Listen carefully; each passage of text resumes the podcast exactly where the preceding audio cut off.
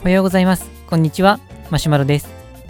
このラジオではランナー歴6年目の僕がランニングに関する情報を配信しています。本日のテーマはネガティブスプリットの嘘というそういうタイトルにしてみました。えっ、と、ネガティブスプリットっていうのは、まあ、このレあのいわゆるネガティブなマイナスのイメージのものではなくて、レースのあの運び方、あのペース配分について言ったものです。最初の方はゆっくりで、後からペースを上げていくっていうのがネガティブスプリットで、まあ、反対に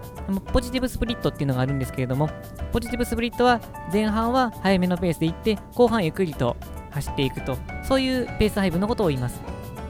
で僕自身はネガティブスプリットっていう後半の方がしっかりと走れる前半を抑えて後半しっかり走るそういうペース配分の方がいいと思っていて、まあ、理由としては最初に飛ばしすぎるとやっぱり途中であのエネルギー切れを起こしてしまってエネルギー切れを起こして走るのって結構辛くて精神的にも来てしまうので最初は抑えて抑えてエネルギーを温存して後半にしっかりと走るっていう風なレース展開の方が楽に走りきれるんじゃないかなと思ってネガティブスプリットの方を推進しています。でここに来てそういうネガティブスプリットを推進派の僕がネガティブスプリットの嘘っていうそういうタイトルにあえてしてみました。で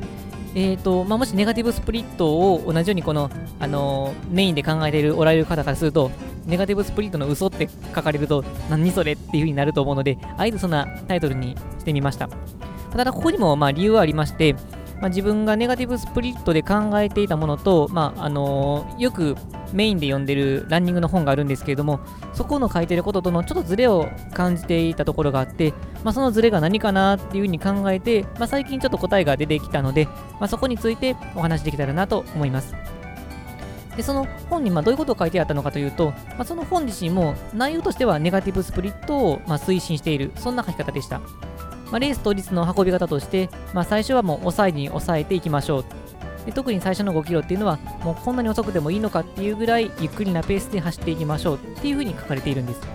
まあ、これは僕も賛成で、特に走り始めの、ま3キロから5キロぐらいっていうのは、体が全然温まってない状況になってますので、まあ、車のエンジンと同じで、最初温まってない状況で一気に走り出そうとすると、それ以上のエネルギーが必要になってきますので、まあ、そのなかなかエンジンかからない時に無理にペースを上げて変にこう疲労をためてしまうっていう状況があればレース後半の、まあ、展開にも影響してしまうので最初はまあゆっくりと入っていくのがいいかなと思います、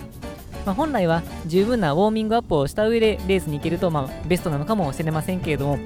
ただ十分なウォーミングアップをすると下手したら市民ランナーレベルであればそこで疲れてしまう可能性もあったりとかあとは、えーとまあ、あの実際のみんなが集まってあるレースであれば最初こうレースあのスタート地点から並んでいる時っていうのは結構人がごった返していて十分なウォーミングアップっていうのが実際できないっていうこともあります。まあ、そうすると最初の走り始めの数キロっていうのは実質こうウォーミングアップ代わりに走っていくっていう必要がありますので、まあ、そうすると最初はもうゆっくりゆっくり走って十分体を温めて十分エンジンをかけた状態で後からしっかりとペースを上げていくっていう方がいいと思います。まあ、なのでネガティブスプリットっていうのはいいかなとは思ってるんですけどもでここでその本を読んでた時にあれ？と思ったところがありまして抑えているというふうに書いているのに折り返し地点では2分から3分の貯金を作っておきましょうって書いてあったんですね。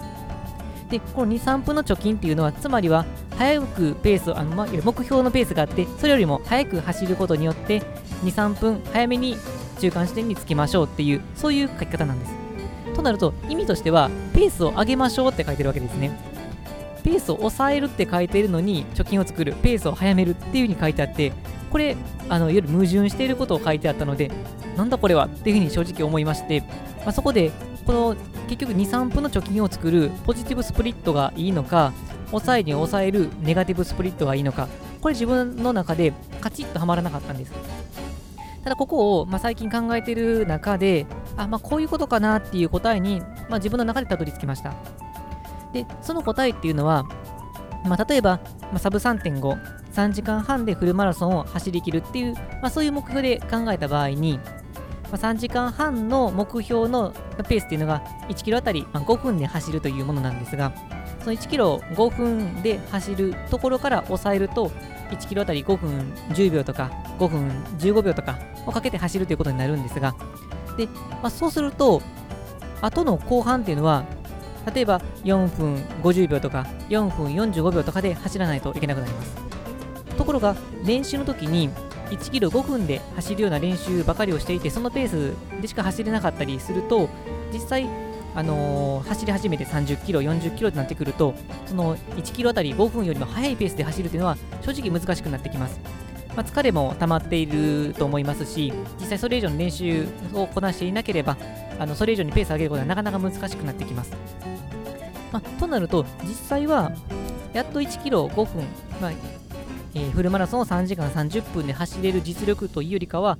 そもそも3時間20分ぐらいで走る実力があった上で、その上で抑えて、それで貯金を作ると、そういう意味かなと思いました。まあ、ちょっとこれで聞くだけでややこしいかと思うんですけれども、あのー、3時間半で走る人であれば、まあ、1キロ5分のペースですけれども、1キロ5分のペースで走ること自体がもうすごく抑えに抑えているということになります。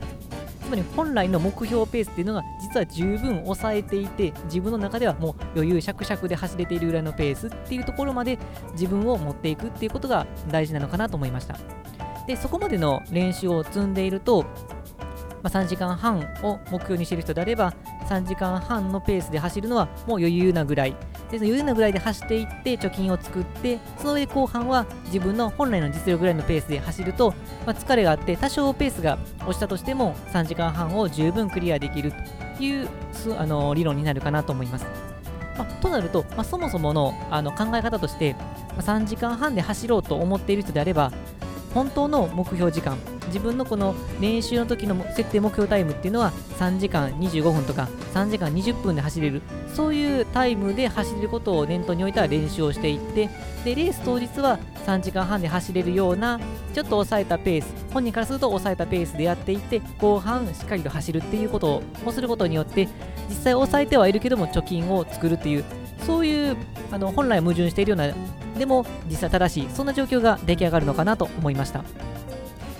なると、まあ、今回あのフルマラソンで目標としていた3時間20分を切る3時間19分58秒というタイムでクリアすることができまして、えー、と来年はできたらサブ3、3時間で走れるような風にあの目標を立てて頑張っていこうと思うんですけども、3時間と思っていると、結局あの3時間走るようなペースで走って、当日、例えば体調が悪いとか、それまでに仕事で疲れが溜まってるっていう状況があると、まあ、簡単に3時間っていう目標は崩れていってしまうと思いますので、実際は2時間55分とか2時間50分で走りきるような風なイメージを持った練習をこなしつつ当日は3時間を切るっていうようなそういう形でいけると、まあ、ベストかなというふうに考えています。まあ、実際そんな簡単にいくわけではないとは思いますけれども頭の中ではそういうような気持ちで臨んでいくことによって、まあ、仮に何か崩れる要素があったとしてもサブ33時間っていう目標を達成できたらなというふうに今1年後の